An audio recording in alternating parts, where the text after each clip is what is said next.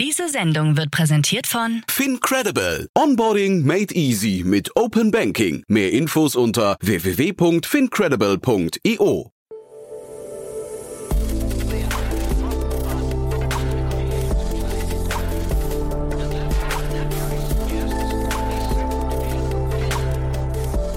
Startup Insider Daily.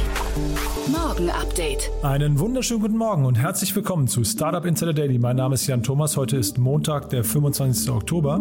Ja, und das hier sind heute unsere Themen. Sono Motors beantragt seinen US-Börsengang. Per Finance aus dem Hause Finlieb steht zum Verkauf. Weltraumtourismus schwächelt. SpaceX findet keine Passagiere für den nächsten Flug. Bitkom deckt auf. In deutschen Schulen sind Startups und Gründungen kein Thema. Und in Taiwan startet ein Mathelehrer auf Pornhub durch. Heute bei uns zu Gast im Rahmen der Reihe Investments und Exits ist Enrico Mellis von Project A Ventures. Ja, und wir haben mal über das ganze Thema CO2-Kompensationen oder CO2-Vermeidungen gesprochen. Ist ja ein super spannendes Thema gerade. Da geht richtig, richtig viel und da gibt es auch tolle Finanzierungsrunden. Eine davon haben wir uns heute vorgenommen. Das Gespräch dann gleich nach den Nachrichten mit Frank Philipp.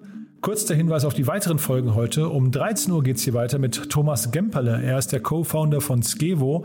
Diejenigen unter euch, die Höhle der Löwen gerne gucken, haben das Unternehmen wahrscheinlich schon mal gesehen. Es ist ein Rollstuhlhersteller und ja, der hat bei Höhle der Löwen die höchste Bewertung aller Zeiten aufgerufen, nämlich 50 Millionen Euro. Und wie es dazu kam und was auch die Argumente dafür sind für diese Bewertung und ob es geklappt hat mit dem Deal, das hört ihr dann um 13 Uhr. Um 16 Uhr geht es dann weiter mit Stefan Scheuerle. Er ist der CEO bei Sensorberg und ist ein Unternehmen hier aus Berlin, das sich im IoT-Bereich einen ziemlichen Namen gemacht hat in den letzten Jahren. Das Unternehmen gibt es schon länger und die sind im ganzen Bereich Smart Homes und auch Smart Locks und so weiter äh, ziemlich aktiv. Ist auch sehr spannend, wie gesagt, und auch da gab es gerade eine Finanzierungsrunde. Also von daher zwei tolle Gespräche nachher um 13 Uhr und um 16 Uhr. Und jetzt, wie gesagt, die Nachricht mit Frank Philipp, danach dann Enrico Mendes von Project Adventures und vorher nochmal ganz kurz die Verbraucherhinweise. Werbung. Hi, hier ist Nina aus dem Content-Team von Startup Insider. Vielleicht hast du es ja schon gehört, wir haben endlich neben unserem Hauptkanal Startup Insider nun auch separate Kanäle für unsere verschiedenen Formate eingerichtet. Wenn du zum Beispiel nur unser tägliches Nachrichtenupdate Startup News hören möchtest, kannst du ab jetzt ausschließlich den Startup News Kanal abonnieren. Gleiches gilt für Investments und Exits, Startup Spotlight und alle anderen Formate, die zukünftig kommen werden. Die volle Ladung Startup Insider, also alle Formate, gibt es natürlich weiterhin hier auf dem Hauptkanal. Also, um die einzelnen Kanäle zu abonnieren, besuche jetzt startupinsider.de/slash insider. Wir sehen uns auf deinem Lieblingskanal. Startup Insider Daily. Nachrichten. Stock market? Yes. Sono Motors beantragt US-Börsengang. Der 2016 gegründete Münchner Solarautoentwickler Sono Motors plant seinen Börsengang in den USA und hat den entsprechenden Börsenantrag gestellt. Aus diesem Antrag geht auch hervor, dass Sono Motors sein erstes Modell mit dem Namen Scion ab 2023 ausliefern wird. Die Fahrzeugmodelle von Sono Motors zeichnen sich dadurch aus, dass sie nicht nur an der Steckdose geladen werden können, sondern auch über Solarzellen, die in der Karosserie verbaut sind.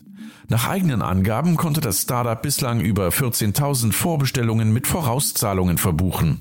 Im zweiten Schritt plant das Unternehmen seine Solartechnologie auch an Hersteller von Bussen, Lastwagen, Wohnmobilen, Zügen und Booten zu lizenzieren.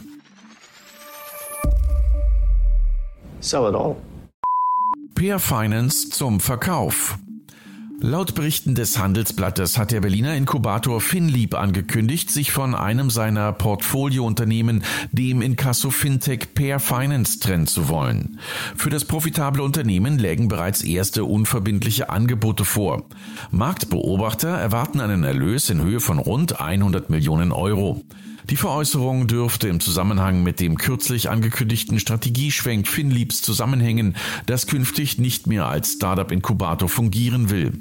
Finlieb ist derzeit mit einem Anteil von 40 Prozent der größte Anteilseigner von Pair Finance, wollte aber die möglichen Verkaufspläne nicht kommentieren. In Schulen sind Startups und Gründungen kein Thema. Wie gut bereiten Schulen eigentlich auf Existenzgründungen vor? Das wollte der soeben veröffentlichte Startup Report 2021 des Digitalverbands Bitkom herausarbeiten und zeichnet dabei ein trauriges Bild von Gründungsmindsets an deutschen Schulen. So gaben 95 Prozent der befragten Startup-Gründerinnen und Gründer an, in ihrer Schulzeit keinerlei Wissen über Gründungen vermittelt bekommen zu haben. Darüber hinaus gaben 43 Prozent an, dass ihre Lehrerinnen und Lehrer dem Thema Gründung und Selbstständigkeit grundsätzlich ablehnend gegenüberstanden. An der Umfrage haben rund 200 Startups teilgenommen. Bitkom-Präsident Achim Berg zeigte sich bestürzt. Startup-Förderung muss in der Schule beginnen. Dabei geht es nicht darum, dass jede und jeder ein Unternehmen gründet, aber Schulen sollten zumindest grundlegendes Wissen über Unternehmensgründungen vermitteln und vielleicht auch ein bisschen Lust darauf machen. Da fast allen Lehrerinnen und Lehrern entsprechendes akademisches oder Erfahrungswissen fehlt, sollten die Schulen mit Startups zusammenarbeiten. Die Lebensrealität der meisten Lehrerinnen und Lehrer ist nun einmal sehr weit weg von der selbstständigen Unternehmensführung.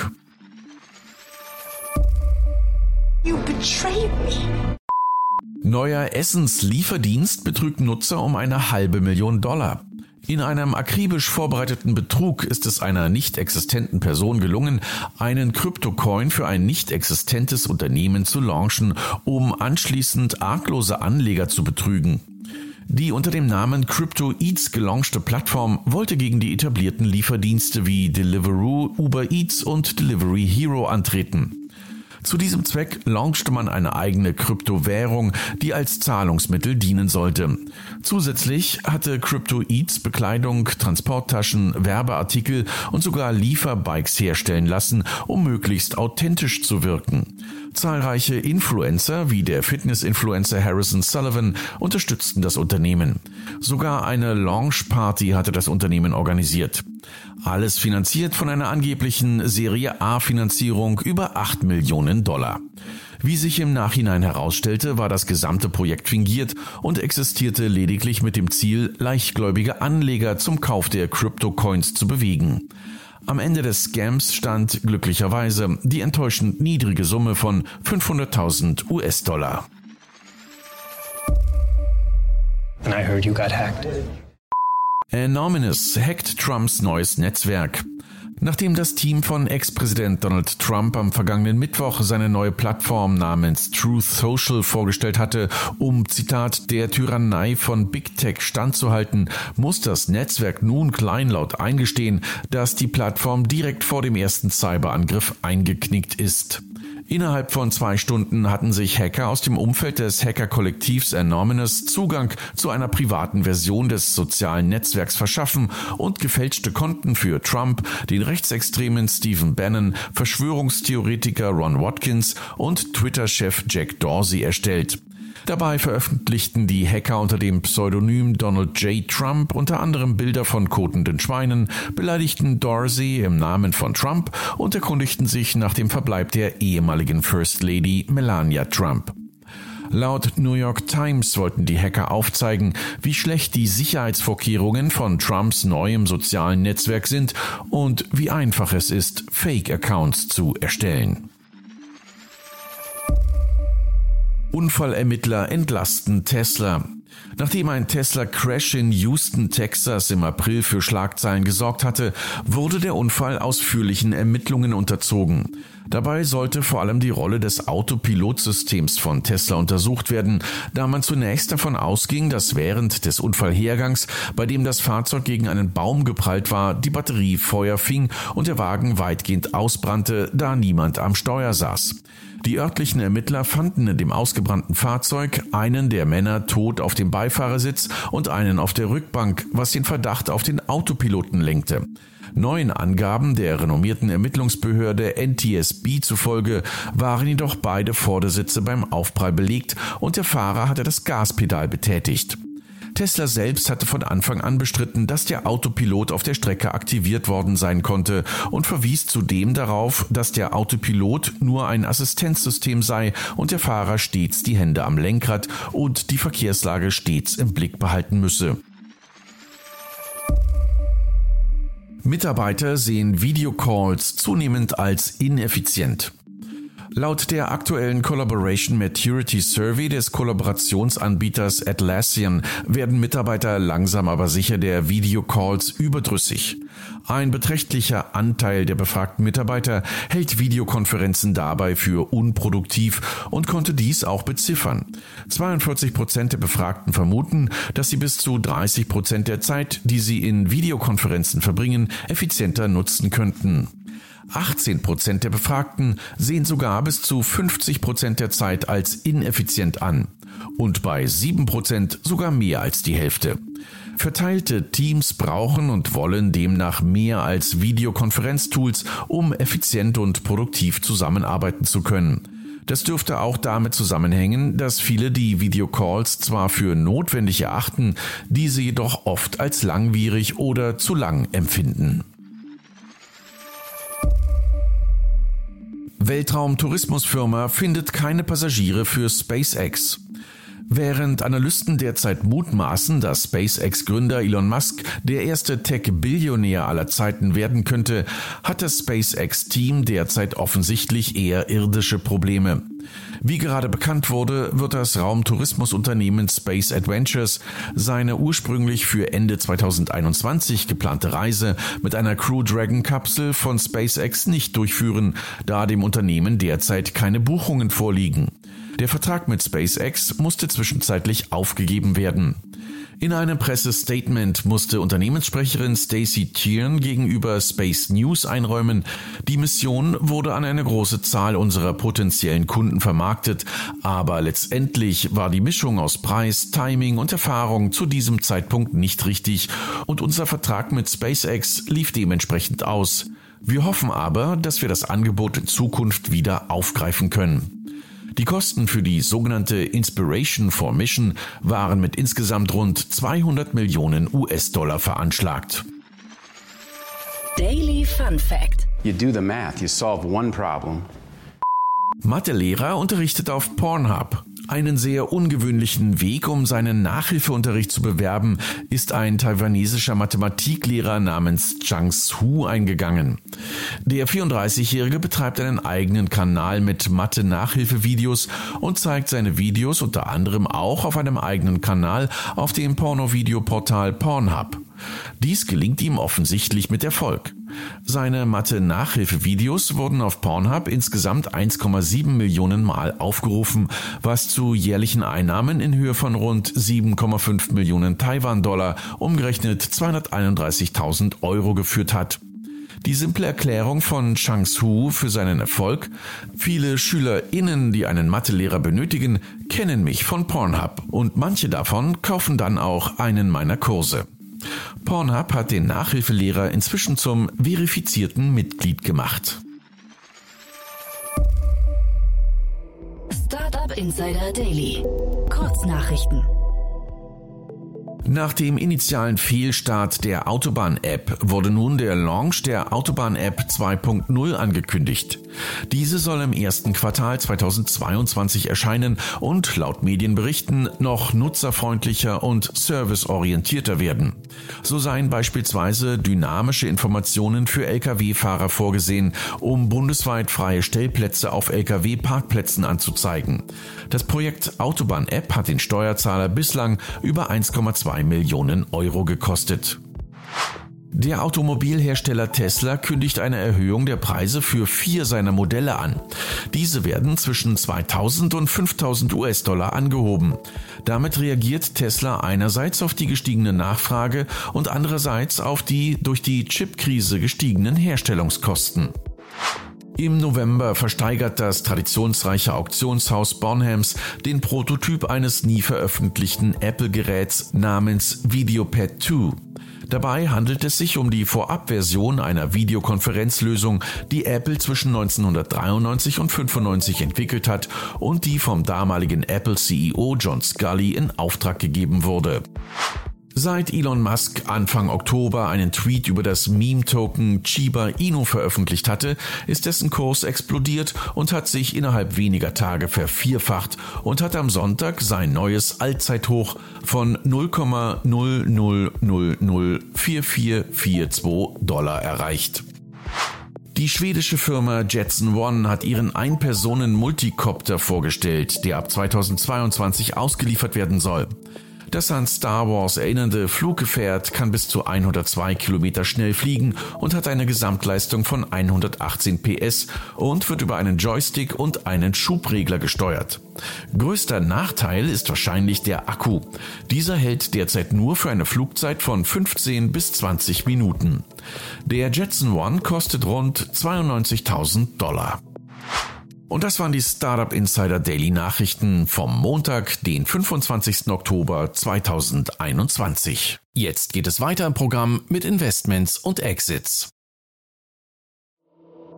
Startup Insider Daily. Investments und Exits. Also, da freue ich mich sehr. Enrico Mellis ist wieder bei uns von Project A. Hallo Enrico. Hi Jan, freut mich. Ja, ich freue mich auch sehr und wir sprechen über ein ziemlich cooles Thema. Ähm, ich hatte dich auch vorher gefragt, ob es bei euch schon Neuigkeiten gibt. Da hast du gesagt, nee, die großen Neuigkeiten kommen erst äh, quasi in den nächsten Wochen und dann machen wir dazu mal dezidiert nochmal eine eigene Folge. Den Amir Bohnenkamp hatte ich gerade bei euch, äh, bei uns im Podcast von, von Heyflow. Da seid ihr investiert, ne? Genau, da haben wir gerade investiert in der letzten Runde. Das war auch ein sehr, sehr spannendes Thema. Kann ich jedem, der sich so ein bisschen für das Thema Marketing-Automation interessiert, wirklich mal empfehlen. Ich war unglaublich beeindruckt, mit was für einem kleinen Team, die da wirklich schon extrem viel erreicht haben, muss ich sagen. Ne? Ja, die, äh, das ist echt ein super Team und ähm, ja, gerade Amir kennen wir ja sogar noch aus seiner Project A-Historie. Der war ja sogar mal bei uns im Team äh, vor vielen Jahren und äh, ja, wir sind froh, dass sozusagen die Wege dann wieder zusammenführen. Ach guck. Und Teamwechsel ist ja eigentlich fast ein guter, eine gute Überleitung zu dem, was wir jetzt besprechen, ne? Richtig, genau. Ähm, was wir besprechen wollten, ist die äh, Seed-Runde von äh, Pledge. Das ist eine Company im Climate Tech-Bereich äh, und die haben jetzt gerade viereinhalb Millionen Dollar eingesammelt. Ähm, Im Lead sind da äh, Visionaries Club, also äh, Robert Lacher, glaube ich, in diesem Fall und Sebastian Pollock, ähm, aber auch äh, Chris Sackers Lower Carbon Capital. Chris Sacker, ähm, einer der legendären äh, Silicon Valley Investoren, der damals mit einem sehr, sehr kleinen Fonds irgendwie 120x äh, oder sowas äh, erzielt hat und ähm, seitdem, äh, seitdem äh, einen sehr, sehr starken Namen trägt und äh, darüber hinaus auch noch ähm, das Investmentvehikel von äh, Guillaume Pouzas, will es gar nicht falsch aussprechen, ähm, dem Gründer und CEO von, von Checkout. Und genau, worum geht's eigentlich? Ne? Ähm, Pledge ist ein Startup für ähm, das sich darauf spezialisiert für The also für Branchen wie ähm, Logistik, also Spedition, Ride-Hailing, äh, Travel, Mobilität, ähm, Last Mile Logistics, ähm, eben Transaktionen zu offsetten. Wo, worüber rede ich jetzt hier? Also es geht um CO2-Offsetting. Ne? Also angesichts der, der, der, der drohenden Klimakrise, um die man ja eigentlich auch nicht mehr drum herum reden kann, ähm, wollen eben viele Unternehmen ihren Teil dazu beitragen, beziehungsweise äh, sehen auch das Risiko, dass sie ihren Teil dazu bald beitragen müssen. Ne? Also Regulationsdruck entsteht, äh, der steigt ja auch. Und ähm, naja, Kunden aufzufordern, ähm, den CO2-Ausstoß von irgendwas auszugleichen, von der Lieferung zum Beispiel, ähm, ja, das ist doch nicht so leicht, äh, so, so, so leicht, wie, wie es sich anhört. Ich glaube, die bei den Airlines ist es ja schon relativ normal im Checkout, aber dennoch ist, glaube ich, ihr habt das manchmal gelesen, ein sehr, sehr geringer Teil der Leute macht das auch tatsächlich. Und ähm, darüber hinaus ist auch sozusagen der, das ganze Kompensationsthema, also CO2-Kompensation, noch sehr, sehr ähm, intransparent. Also viele verstehen dann noch gar nicht so richtig, wie das läuft. Und gerade für kleinere Unternehmen ähm, ist es schwierig, eben auf hochwertige Emissionszertifikate zuzugreifen ähm, und die vor allem richtig berechnen zu lassen. Ne? Also diese, diese Schemata sind anscheinend alle noch etwas ähm, übersimplifiziert und so ein richtiges so Pay-as-you Pay as you go klingt das falsch, oder so Pay, pay as you emit sozusagen, ähm, das gibt es noch nicht. Und genau, was, was jetzt passiert ist, ist, dass sich die Gründer ähm, von Pledge zusammengesetzt haben und dafür halt eben sozusagen ein Technologie-Infrastrukturmodell ähm, bauen. Das ist ein API-basiertes Tech-Play. Ähm, und was interessant ist an dem Thema ist, das sind eben ehemalige Fintech, äh, ist ein ehemaliges Fintech-Team, also zwei Early äh, Revolut-Mitarbeiter und der, ähm, einer der Mitbegründer von Freetrade haben sich eben ähm, zur Aufgabe gemacht, dass man ähm, Emissionen von Lieferungen, Fahrten, Sendungen, Reisen ähm, sozusagen erstmal bemessen kann. Ne? Also die, die Plattform soll deren Kunden Analyse und äh, Insights geben und äh, auch Empfehlungen zur Reduzierung ihrer Emissionen im Laufe der Zeit liefern. Und ähm, genau, die richten sich da an ähm, so internationalen Standards. Da gibt's GHG, äh, das GHG-Protokoll, äh, das GLEC-Framework. Da habe ich mich jetzt, äh, kommen jetzt ganz viele Ab Abkürzungen, wenn ich die alle aufzähle. Das ist nicht so spannend für die Zuhörer, aber im Grunde geht es darum, dass das ähm, nach so den, den grundsätzlich geltenden äh, Frameworks sozusagen bemessen wird und die das eben diesen Anbietern ähm, als, äh, als sozusagen Produktplattform äh, zur Verfügung stellen. Sprich, die Idee ist, auf lange Sicht soll das genauso enabling sein wie eben auch ähm, Fintech-Companies wie Stripe zum Beispiel haben ja sozusagen das Payment Stack aufgebrochen und damit eben vielen SMEs sehr leichten Zugang zu Payment äh, geboten. Und genauso soll das bei Pledge auch funktionieren, dass die halt eben auf lange Sicht allen ermöglichen, sozusagen Klimaneutralisierungsprodukte zu bauen auf der Pledge-Technologie. Ich finde, das erschließt sich einem auch total, ne, dass wir hier eigentlich über so einen Markt reden, der fast wirklich genau funktioniert wie der Finanzmarkt. Ne. Ich hatte neulich schon mal mit der Tina Dreimann, glaube ich, war das äh, darüber gesprochen, dass ich fast vermuten würde, dass in der Zukunft, sagen wir jetzt äh, fast forward fünf oder zehn Jahre, dass wir eigentlich irgendwann auf Produkten oder vielleicht auch bei so Sachen wie Flügen oder sowas tatsächlich neben dem monetären Preis, dem Preisschild, auch noch ein CO2-Preisschild immer auf der Ware drauf haben, weil das ja wirklich, also das, das wird, glaube ich, so die ernstzunehmendste Währung, die wird vielleicht sogar noch mal wichtiger als der eigentliche Preis irgendwann äh, in der Zukunft, ne? Genau, also ich, ich glaube auch total, dass das in irgendeiner Form, wie gesagt, eben durch Regulierungsdruck, ne, aber eben auch durch ähm, Kundenerwartungen mhm, genau. äh, immer mehr eingebunden werden wird und dementsprechend auch mit eingepreist wird. Ne? Und wenn man, wenn man jetzt drüber, ähm, also wenn man jetzt sozusagen die Hypothese vertritt, dass diese, äh, dass diese Emissionen natürlich hochgradig variabel, komplex zu verstehen sind, dass die über die Supply Chain hinweg auch sehr, sehr schwer zu bemessen sind, dann macht es schon Sinn, dass da äh, ein Team hingeht und sagt, wir bauen halt die Infrastruktur dafür, damit man das machen kann weil sonst wirst du immer, also sonst, wirst, sonst wird man immer hängen bleiben, entweder an hochmanuellen Prozessen oder eben ähm, an sozusagen Schätzwerten, die halt gerade für SMEs dann vielleicht auch einfach zu teuer sein könnten. Ne? Und ähm, Enterprises leisten sich das jetzt schon, aber äh, für die kleinen Kunden ist das natürlich weiterhin sozusagen ein großes Problem, was gelöst werden muss. Und da haben, hat sich das Team eben sozusagen die Learnings aus dem, aus dem Fintech äh, Bereich äh, zu, gemacht. Also ich, äh, du hast jetzt ein paar Mal den Regulationsdruck angesprochen, den, den sehe ich natürlich auch, aber ich vermute fast, der ist ja eigentlich nur äh, ja fast fast sag mal die Artikel oder die Umsetzung der der Kundenwünsche eigentlich hinterher, der Erwartungen vom Markt, ne? Weil also jeder sieht halt, wir, wir gucken jeden Tag Nachrichten und, und äh, gucken ja quasi sehenden Auges in die in der Zukunft, die so nicht, nicht äh, also ne, die sich so nicht entwickeln sollte, wie wir das gerade prognostizieren. Es gibt einen sehr coolen, das kennst du vielleicht, einen sehr coolen Podcast ähm, jetzt äh, seit kurzem zwischen Richard David Precht und Markus Lanz und ähm, da habe ich jetzt gerade gestern eine Folge gehört, wo die sich über die, sag mal, über die ähm, über das Wertekonstrukt und Gerüst der, der Jugend ähm, äh, unterhalten haben. Und das ist schon, schon spannend zu sehen, muss ich sagen, wenn du, also wenn du das hörst, wenn das so richtig ist, wie sie das beschreiben, und das ist natürlich immer so ein bisschen vielleicht äh, äh, intellektuellen Bubble noch, ja, aber das ist ja, äh, das wird ja irgendwann äh, auch Realität dann kannst du in der Zukunft dich gar nicht mehr anders aufstellen, als dich zukunftsgerecht und, und nachhaltig aufzustellen als Unternehmen. Das geht gar nicht mehr anders. Ja, richtig. Und ich meine, man sieht das schon im Finanzmarkt. Ne? Also jetzt so gerade äh, ESG-Themen werden auch für Investoren immer wichtiger. Ne, das heißt, äh, auch da, wo das Geld herkommt, um, um solche äh, um Unternehmen zu finanzieren, wird nun mal eben äh, auf die Finger geschaut, ob man da auch die richtigen Unternehmen finanziert. Ne? Also ähm, BlackRock ist da ja ganz vorne vorgegangen mit einem, mit, einem Memo, aber auch wir zum Beispiel haben äh, ESG-Richtlinien, die wir uns halten müssen und schauen uns dementsprechend an, ähm, sind die Unternehmen, die wir da finanzieren, eigentlich äh, Luft, äh, sozusagen Umweltverpester oder sind die eher äh, daran beteiligt, die, die Welt zu einem besseren Ort zu machen? Bei Technologieunternehmen muss man ja oft sagen, in vielen Fällen ist es ne, natürlich keine Luftverpestung, weil die meistens eben ähm, einen positiven Fußabdruck haben. Aber ähm, wenn man sich die ganzen Last-Mile-Themen und so weiter anschaut, am Ende des Tages ist dann natürlich, äh, ob das jetzt im, im Fahrradfall natürlich nicht, aber die sind ja auch mittlerweile alle äh, elektrisch alle, wir werden uns alle äh, in, in, Zukunft ähm, damit auseinandersetzen müssen, was wir eigentlich imitieren mit unserem, mit unserem Geschäft. Und das fängt jetzt bei den Investoren an und da ist die Regulatorik schon äh, relativ gut angekommen. Ich lasse euch jetzt mal bewusst da raus, weil ich das auch bei euch gar nicht weiß, ähm, Enrico, und weil ich jetzt auch keinen Rant gegen euch da starten will. Aber bei BlackRock damals ist es ja jetzt so drei, vier, fünf Jahre her, ich weiß es nicht mehr ganz genau, als sie angefangen haben, dieses Thema für sich zu entdecken Und da habe ich mich damals schon, da habe ich echt so gedacht, na endlich, aber das war eigentlich schon gefühlt fünf Jahre zu spät. Also da hätte man sich das eigentlich von so einem großen Unternehmen, das ist ja, also BlackRock hat ja die größten Hebel nachweislich ne? und, ähm, und steuert die Märkte und das hätte man sich, glaube ich, früher gewünscht. Ja. Ja, ich glaube, ähm, mit Hinblick auf die äh, auf die Klimakrise hätten uns einige Sachen lieber früher gewünscht. Dann äh, säßen wir jetzt nicht in der in, in dem Mist. Aber ähm, ja, hast natürlich recht. Also gerade so ein so ein Vorreiter wie BlackRock äh, ist ist dann natürlich irgendwie am ehesten gefragt.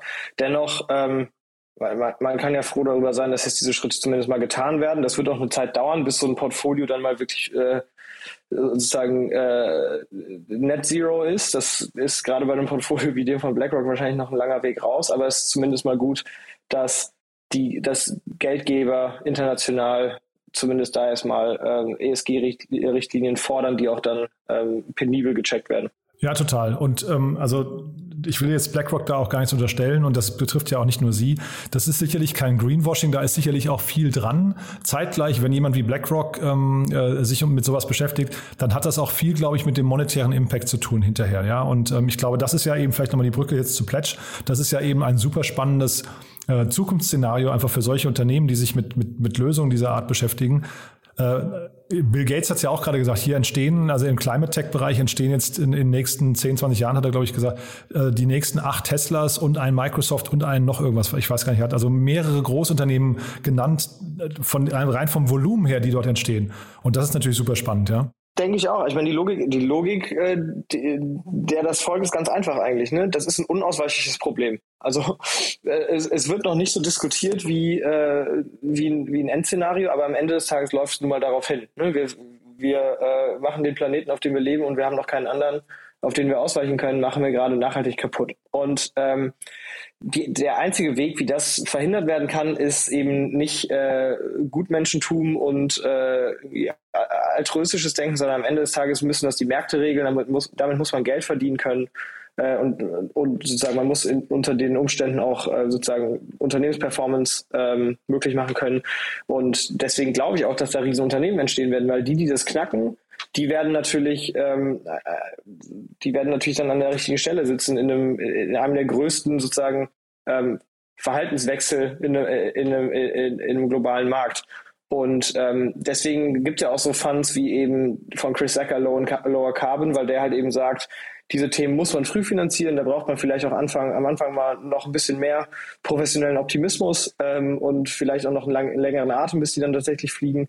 Aber am Ende des Tages ist, äh, ist das, ähm, das ähm, Return-Potenzial äh, natürlich auch unfassbar groß, weil dieses Problem eben uns alle angeht. Jetzt äh, hatte ich nur im Vorfeld, äh, der, der Spiegel hat heute getitelt, jetzt kommt die Ära der Knappheiten. Ja, und das ist natürlich nochmal so ein Thema, wo ich mich gefragt habe, ob jetzt weißt du, dieser, dieser Wandel hin zur Nachhaltigkeit, den wir gerade so irgendwie, der jetzt sich so gerade durchsetzt in den letzten Jahren, ob der jetzt nochmal irgendwie so ein Hiccup bekommt, weil wir plötzlich irgendwie erstmal sicherstellen müssen, dass wir überhaupt Rohstoffe und überhaupt äh, Materialien, Chips und so weiter bekommen und vielleicht deswegen schon wieder bereit sind, äh, Kompromisse einzugehen dann bei, den, bei dem Thema Nachhaltigkeit. Ne?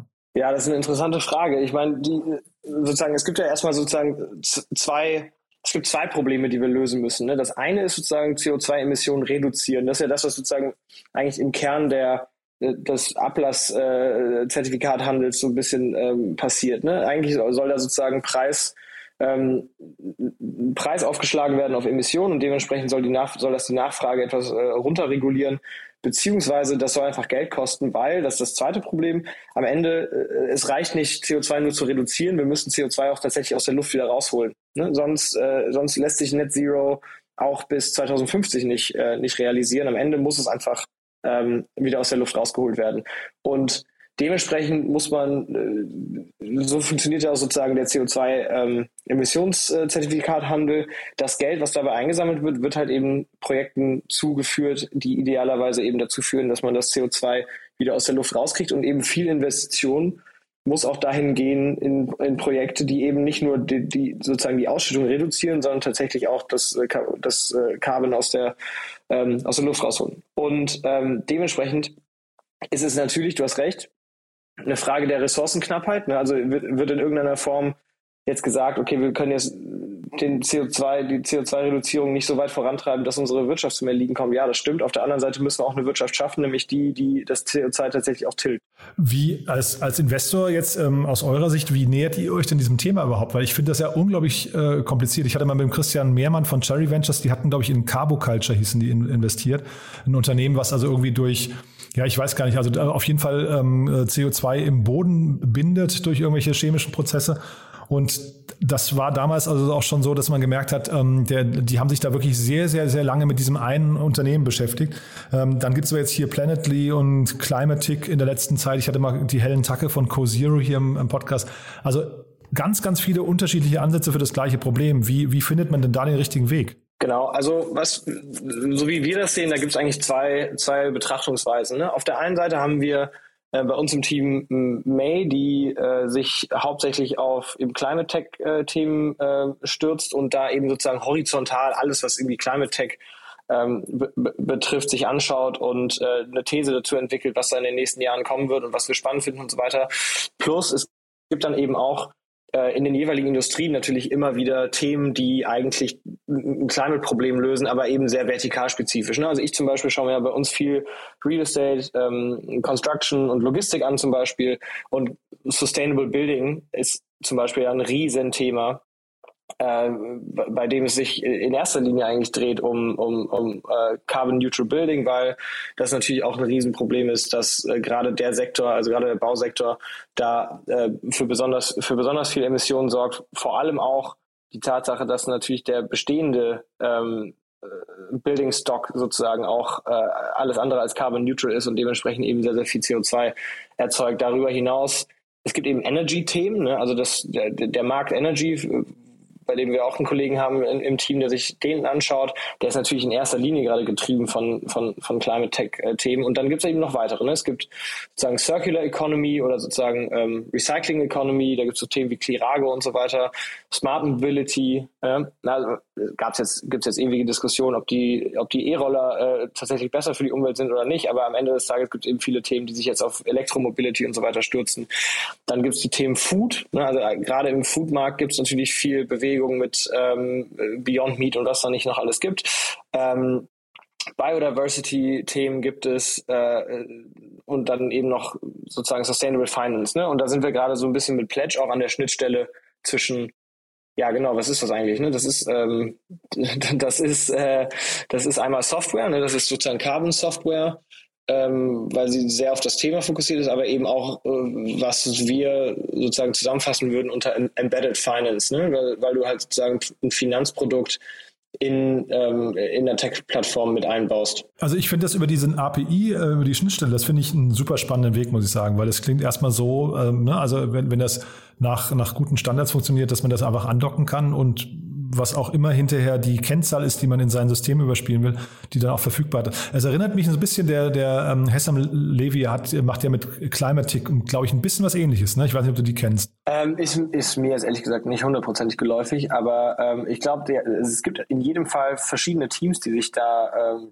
sozusagen mit einem ähnlichen Ansatz mehr oder weniger ähnlichen Ansatz ähm, eben dem Thema annehmen, ne? weil am Ende ist sozusagen es gibt da verschiedene Use Cases für. Ich finde jetzt bei Pledge zum Beispiel sehr, sehr interessant, welche Use Cases die sich gesucht haben. Ne? Also die sind fokussiert auf E-Commerce, Last Mile Delivery, ähm, Freight Forwarding, Ride Hailing, äh, Travel ähm, und also sozusagen alles das, was sehr, sehr logistiknah und bewegungsnah ist. Ne? Ähm, wahrscheinlich, weil man da eben sehr, sehr gut äh, einen Entry-Vektor bilden kann ähm, weil der A konsumentennah ist, ne? also der Konsument versteht, ob der jetzt B2B ist oder B2C, ist relativ egal, aber ich glaube, sobald Ware von A nach B bewegt wird, verstehen Leute sehr, sehr gut, dass da auch CO2 äh, emittiert wird. Ähm, und wahrscheinlich lässt sich das äh, auf, aufgrund der Art, wie, wie eben Daten ähm, gesammelt werden in diesen Märkten und wie äh, durchdigitalisiert die teilweise schon sind, lässt sich das da wahrscheinlich auch einfach besser machen. Ne? Also die Parallele ist ja so ein bisschen, ähm, die Innovationswelle, die jetzt gerade so durch, durch Fintech gegangen ist, bei der das, das Banking-Stack ja so ein bisschen aufgebrochen wurde, ähm, da gibt es halt eben Infra Infrastrukturanbieter, jetzt Adyen und Stripe sind jetzt sehr bekannt, aber es gibt eben noch deutlich mehr, ähm, die üblicherweise halt hinter den Kulissen operieren ne, und äh, für den Endkunden jetzt nicht sichtbar sind. Und die sind halt eben sozusagen der, das, äh, das Backbone von unseren Wallets und Kreditkarten und äh, weiteren Finanzprodukten. Und ähm, am Ende haben diese Unternehmen eigentlich Entwicklern äh, ermöglicht, sehr, sehr günstig und sehr, sehr schnell auf dieser Infrastruktur neue Produkte zu entwickeln. Das hat sozusagen den ganzen Fintech-Boom erstmal überhaupt mal möglich gemacht. Ja, und, und sag mal, das ist dann im Prinzip so eine, so eine wirklich, also für dich auch total nachvollziehbar. Das ist ein Fintech-Segment, das sich jetzt quasi, oder wie ein Fintech-Segment, das sich quasi jetzt dann neu entwickelt, ja? Genau, also ich, ich würde sagen, die Parallelen sind einfach da. Ne? Und äh, deswegen hat sich, ich glaube, deswegen ist diesem Team das auch sozusagen aufgefallen. Ne? Also ähnlich wie zu der Inform äh, Innovationswelle, die eben ähm, im Fintech dafür gesorgt hat, dass eben das Banking-Stack so ein bisschen aufgebrochen wird ähm, und da so Infra Infrastrukturanbieter entstanden sind. Adyen, Stripe sind jetzt mal die bekannten, aber gibt es natürlich auch noch mehr. Ähm, verhält sich das einfach sehr, sehr ähnlich. Ne? Ähm, die ähm, die, die haben eben die Infrastruktur gebaut, auf der unsere Wallets und Kreditkarten und Kredite und so weiter funktionieren. Und ähm, dementsprechend haben die es Entwicklern erlaubt, günst, schnell und günstig eben Produkte ähm, zu entwickeln, die eben diese äh, äh, Infrastruktur für Payments und so weiter eben nutzen können. Und ähnlich sieht das Pledge-Team das eben auch. Ne? Pledge geht einen ähnlichen Weg. Die wenden sozusagen ihre Fintech-Kenntnisse auf den CO2-Markt an und bauen die Infrastruktur auf, um eben nicht Embedded Finance, sondern Embedded Climate sozusagen äh, für, Unternehmer anzubieten ne? und denen das zu ermöglichen, darauf eben Produkte zu bauen. Wie, ähm, weil die halt eben auch sagen, sie werden jetzt nicht das eine Produkt bauen, was eben den, den ganzen Markt regelt, sondern sie wollen lieber sozusagen die Infrastruktur dafür schaffen, dass das jeder äh, theoretisch kann. Und ähm, Genau, die, die überlegen jetzt sozusagen, was sind eigentlich die Treiber, ne? Regulierungsdruck, wir haben es eben schon äh, angedeutet, stärkeres Bewusstsein überhaupt dafür, dass sowohl bei Unternehmen als auch bei Führungskräften als auch bei Kunden ne? und darüber hinaus ist halt aktuell die CO2-Industrie einfach noch, nach, noch sehr intransparent. Ne? Das, wird, das wird ja auch oft kritisiert, dass eigentlich kein Mensch weiß, ähm, wie genau sozusagen dieser Emissionszertifikathandel funktioniert und vor allem bei kleinen Unternehmen ist das halt eben eine Hürde, die sie aktuell in vielen Fällen auch einfach noch nicht nehmen können. Und deswegen haben Pledge sich halt entschieden, da sozusagen tiefer zu graben und ähm, eine Infrastruktur zu bauen, die das eben ändern soll. Und das Team war, wie gesagt, bei Revolut und bei Freetrade und haben da sicherlich sich auch noch bei anderen Themen Informationen beziehungsweise eine Inspiration gesucht und versuchen eben jetzt so dieses, ähnlich wie so ein Open Banking Player zum Beispiel jetzt auch, eben dieses, das Problem zu lösen. Super spannend finde ich das. Also muss ich, dieses äh, fragmentierte, intransparente erinnert fast ein bisschen mehr, finde ich, an den, den deutschen Versicherungsmarkt, ne, wo man so ganz, ganz, ganz viele Player hat, äh, wo man nie genau weiß, welche Kondition, welches Kleingedruckte bei welchem Player da irgendwie äh, noch, noch im Vertrag steht. Aber was ich hier wirklich besonders spannend finde, wenn man jetzt mal so vor zehn Jahren überlegt, hätte keiner gedacht, dass Stripe mal so groß werden kann, ne? oder auch ein Adyen oder sowas. Und was, was daraus für Giganten entstanden sind. Und deswegen, also jetzt hier ist es sogar noch für was Gutes. Ne? Also von daher wünschen wir uns, glaube ich, oder wünschen wir dem Team einfach, dass das Ding richtig durch die Decke geht. Ja, total. Also äh, gerade wenn es um diese Aufgabe geht, sollten wir, sollten wir alle wirklich nur auf Erfolg hoffen, weil äh, das geht uns alle an, ob wir da jetzt investiert sind oder nicht. Du Enrico, also großartig wie immer, muss ich sagen. Ganz, ganz tolles Thema. Ich kannte das vorher nicht so im Detail, muss ich sagen. Finde ich toll auch zu sehen, dass sich Investoren wie ihr mit solchen Sachen beschäftigt. Und ich bin gespannt auf eure ersten Investments in dem Bereich. Ja, wir sind, wir sind auch gespannt. Wir schauen ganz genau hin. Und wenn wir, äh, wenn jetzt Gründer zuhören, die irgendwas im Climate Tech machen, gerne, gerne bei uns melden. Wo wir gerade drüber sprechen, sagt doch nochmal vielleicht ein, zwei andere Sätze zu euch. Wer darf sich denn noch bei euch melden? Also bei uns kann sich jeder Early-Stage-Unternehmer äh, melden. Von Pre-Seed bis Series A machen wir eigentlich alles. Wir schreiben üblicherweise Tickets zwischen 1 und 10 Millionen und machen das über Europa hinweg. Das sind jetzt hier wahrscheinlich deutsche Zuhörer, aber ähm, wir machen das tatsächlich von den Nordics bis nach Südeuropa und alles, was dazwischen liegt, überall. Und wir machen das auch als Generalist, sprich, wir haben jetzt keine äh, Beschränkung auf bestimmte Themen. Äh, wir graben uns in bestimmte Themen halt eben tief rein, wie jetzt äh, meine Kollegin May eben bei Climate Tech oder ich eben zum Beispiel auch bei so Construction-Themen oder anderem, äh, zum Beispiel B2B Marketplaces, aber wir machen eben auch Fintech und Logistik und äh, Developer-Tools und Open-Source-Produkte. Äh, also relativ breit aufgestellt und wir freuen uns über jeden, der sich bei uns meldet. Ja, und ich glaube, es gab, also es gab wenige VCs in Deutschland, äh, weiß nicht, vielleicht noch Early Bird oder so, die wirklich eine Reihe von richtig großen News in den letzten, äh, weiß nicht, sechs bis zwölf Monaten hatten. Also wen das interessiert, mal bei euch auf die Webseite gehen, da das Portfolio, muss ich sagen, kann sich schon sehen lassen. Ja, wir können uns aktuell nicht beklagen. Ähm, wir, wir freuen uns sehr, dass äh, unsere Portfolio-Companies so super laufen. Enrico, vielen, vielen Dank und ja, ich freue mich aufs nächste Mal. Ne? Ja, danke Jan, bis zum nächsten Mal. Werbung Hi, ich bin Paul, Product Manager bei Startup Insider und hier, um dir kurz unser Podcast-Verzeichnis vorzustellen. Mit einer wachsenden Liste von bereits über 10.000 Episoden ist unser Podcast-Verzeichnis die größte Sammlung deutschsprachiger Podcasts rund um die Themen Unternehmertum, Technologie, Digital Marketing und mehr. Nutze jetzt die verschiedenen Filter, um Podcasts zum Beispiel nach ihrem Themenschwerpunkt, Gästen oder Erscheinungsdatum zu sortieren, damit du genau das findest, was dich interessiert. Also, wenn das was für dich ist, dann besuche jetzt ganz einfach unsere Plattform auf startupinsider.de slash insider. Startup Insider Daily, der tägliche Nachrichtenpodcast der deutschen Startup-Szene. So, das war's für heute Vormittag. Das war Enrico Melles von Project A Ventures. Vielen Dank nochmal, Enrico. Wie immer die Bitte an euch, empfehlt uns gerne weiter, wenn euch gefällt, was wir hier tun. Das motiviert uns zum einen, das hilft aber natürlich auch Freunden und Bekannten, denen ihr davon erzählt, mehr zu wissen, mehr zu verstehen von der Welt von morgen. Ihr wisst ja, ein Blick in die Startup-Welt ist quasi ein Blick in die Glaskugel. Von daher Empfehlt uns gerne weiter. Dafür vielen, vielen Dank. Und dann hoffe ich, wir hören uns nachher wieder. Um 13 Uhr geht es hier weiter mit Thomas Gemperle, dem Co-Founder von Skevo. Ich habe es ja davon erzählt. Höchste Bewertung bei Höhle der Löwen und dann um 16 Uhr Stefan Scheuerle, der CEO von Sensorberg. Und das ist für jeden, glaube ich, spannend, der sich mit IoT beschäftigt oder mit dem Thema Smart Homes oder mit dem Thema Finanzierungsrunden. Also von daher, es lohnt sich. Ich freue mich auf euch. Bis nachher dann. Ciao, ciao.